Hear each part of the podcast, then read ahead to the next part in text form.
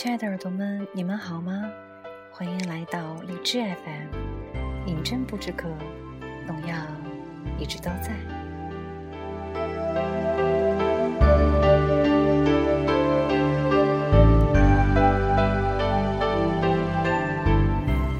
那上次七月问我关于这次荔枝季的活动的时候呢，我自己还完全没有构思。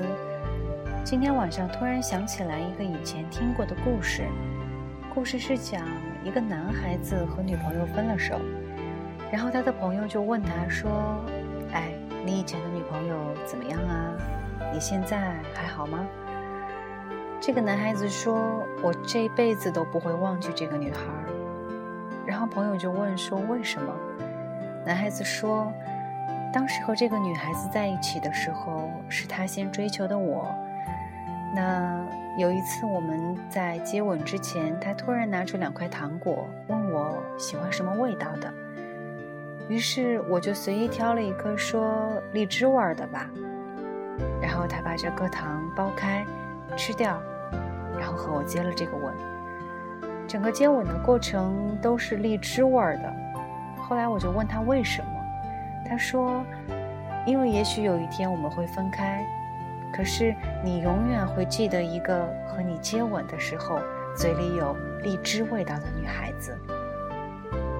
男孩子说：“真的是这个样子，到现在这么久了，我依然无法忘记这个和我接吻的时候嘴里有荔枝味的女孩子。”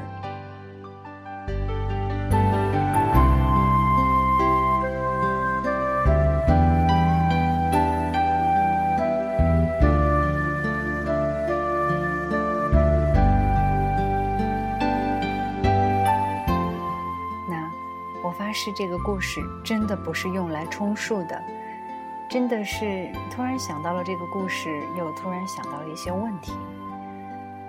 嗯，有一篇文章这样写道：说有人问我，如果看不到确定的未来，还要不要付出？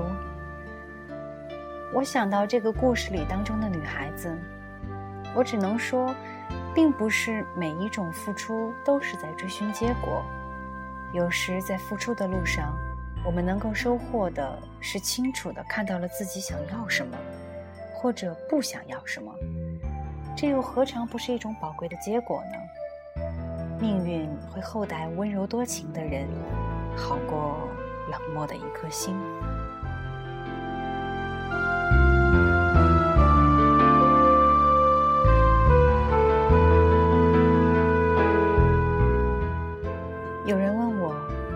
是不是应该为了一个人去一个陌生的城市？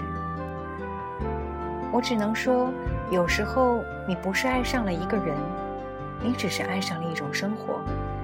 你希望幻想中的生活里有这样一个人，所以不管留在哪一个城市，这种生活总会存在心里，而那个人也许换了不同的名字。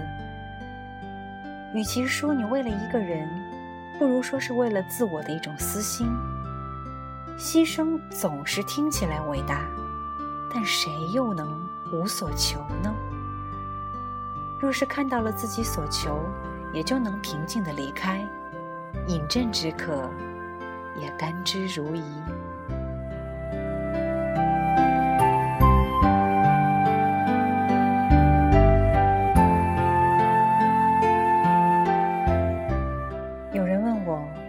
是不是该等待？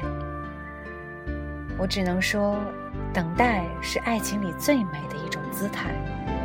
但这种美好是在等待的每一天里，你都变得越来越好，越来越温暖。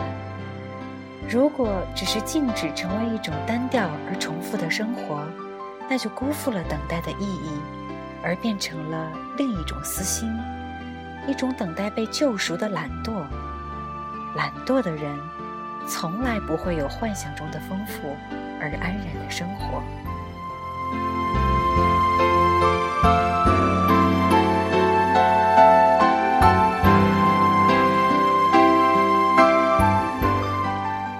有人问我，孤独的时刻应该怎样度过？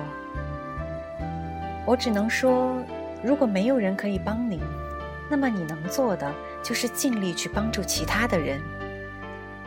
这世界奇妙的很，我们总是受到偶然中来自他人的帮助，但给予者往往比接受者更强大。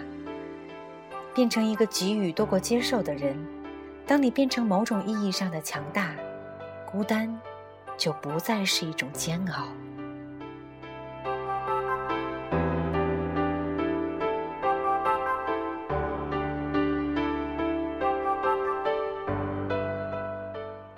有人问我，为什么无法控制自己的感情？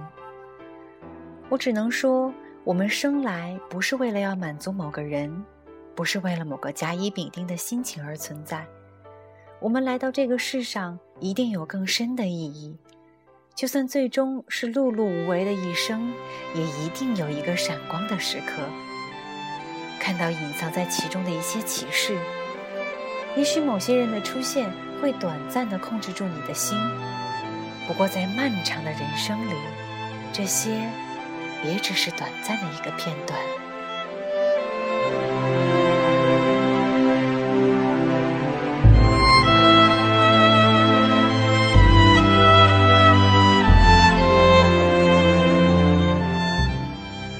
所以，不管你问我什么，不管我说了什么。除了能让你略感平静，其实没有别的意义。一个人是什么样子，他或他很久以前就是那个样子，只是你没有发现而已。没有人会一夜改变，所有结果是一个又一个自我选择的叠加。而话语是最卑微的事儿，改变不了什么。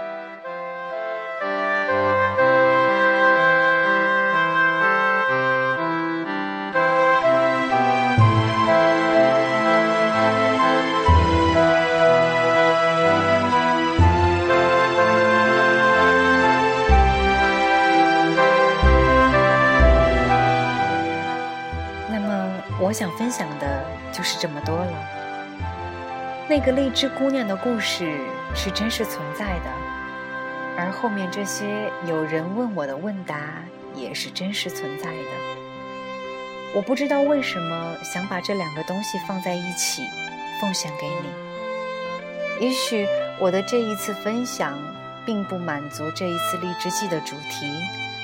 但是我希望听到这一期短小的轻电台之后，你也能够有所思考，能够更多的去给予，更多的去爱，更坚定的去选择，更纯粹的去相信。